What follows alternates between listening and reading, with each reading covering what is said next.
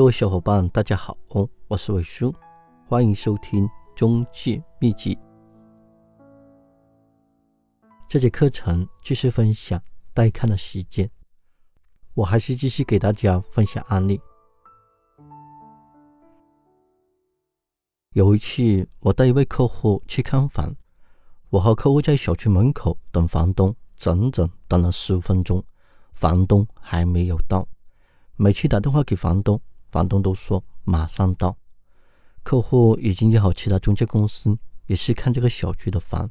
中介和房东已经在房子等客户，客户等着心烦气躁的说：“你的房东还没到，我先去看其他的房。”一会儿再过来看你这套。我不清楚房东什么时候才能到小区，我已经让客户等了十五分钟，我又不好拒绝客户。客户刚走，房东也到了小区，我和房东在小区整整等了二十分钟。我再打电话给客户，客户说我已经下了定金了，正在房子签合同。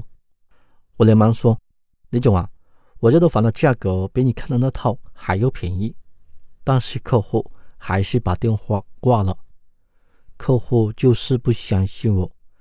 客户是一位企业的老总，买这个小区的学区房就是为了小孩读书，等小孩读完书就把房子卖掉，所以他的要求不高。客户已经看了很多的房，不想再看了，价格合适就买。所以呢，我们带看之前。一定要反复的叮嘱房东和客户，让他们准时到。这些都是血的教训，都是用钱买的教训。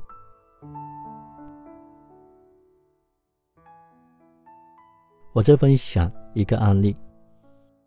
有一次，我带一位客户去看办公楼，中午十二点碰到下班的高峰期。这栋楼有两部电梯，有一部刚好坏了。我和客户等电梯等了十五分钟，客户等的心都烦了。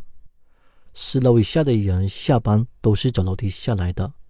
最后，客户去看了房，户型非常的喜欢，价格也非常的便宜，而且房东还同意贷款。客户考虑到等电梯的问题，如果每天上下班都等十多分钟的电梯，是一件多么难熬的事情。客户。直接不考虑这个小区。如果我不在下班的高峰期带客户去看房，就不会遇到等电梯的问题，可能这个单子就会成交。一个单子几万块钱的佣金，这个学费太不值。出租或者出售办公楼，不要选择上下班的时间带客户去看房，这段时间等电梯的人比较多，而且人多嘴杂。会出很多的问题，所以我们带看之前呢，先考虑这套房现在带看的时间合不合适。